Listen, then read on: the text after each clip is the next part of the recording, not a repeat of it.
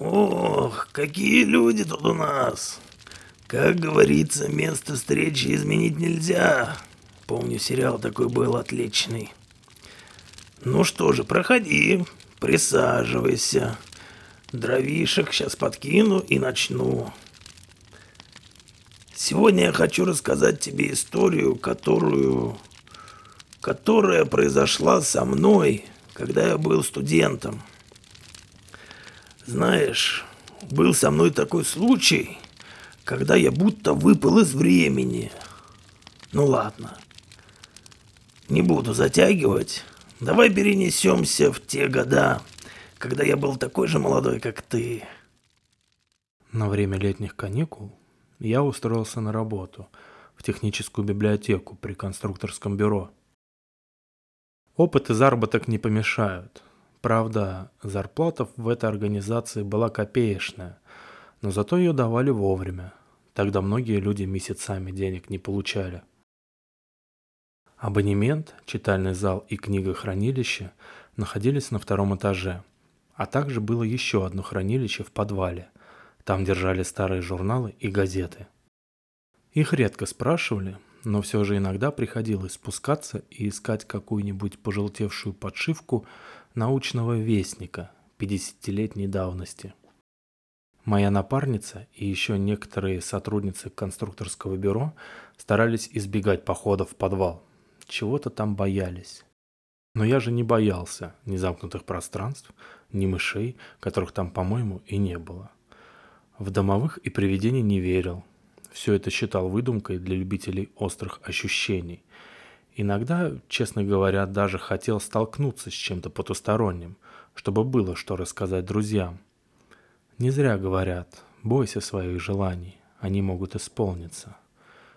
Поручили мне как-то найти и принести несколько довоенных технических журналов. Ну что делать, пошел. Причем с большим удовольствием. Нравились мне эти истрепанные артефакты. Но что тут поделаешь, у каждого свое представление о романтике. Отпираю тяжелую железную дверь, включаю свет, отбираю на стеллаже нужные экземпляры и собираюсь выходить. Вдруг свет гаснет, причем все лампочки одновременно, хотя включаются они тремя разными выключателями.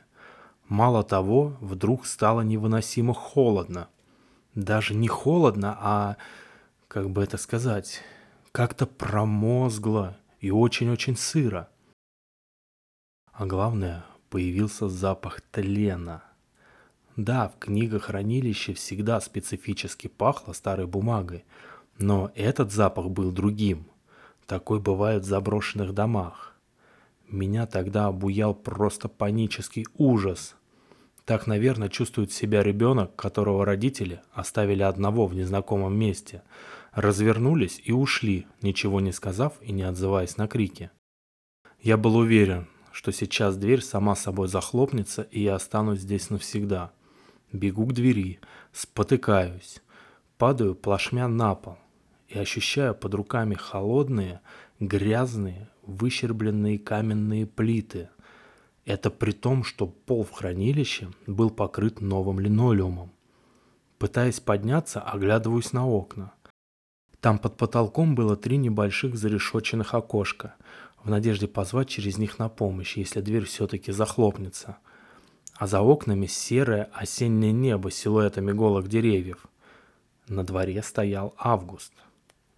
Я тогда так заорал, что меня, наверное, слышали во всем бюро.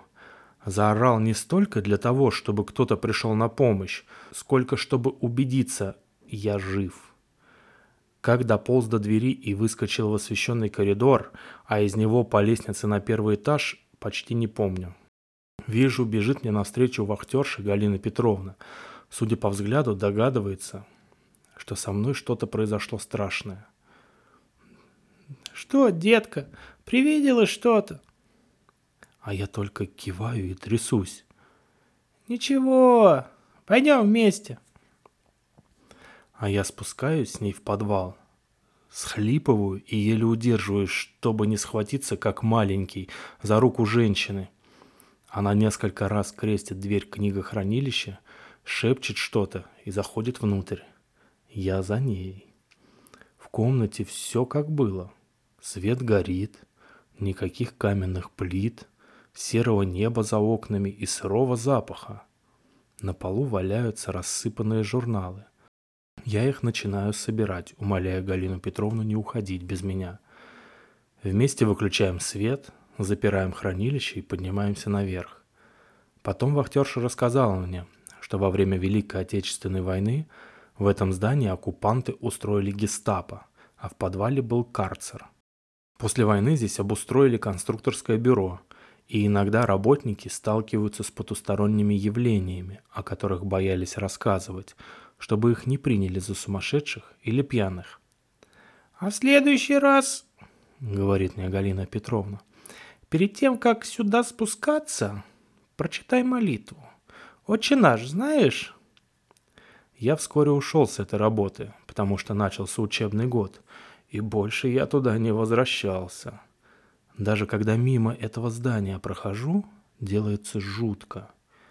Я думаю, разные мистические явления, потусторонние голоса, полтергейст и даже появление призраков можно инсценировать при помощи нехитрых технических приспособлений.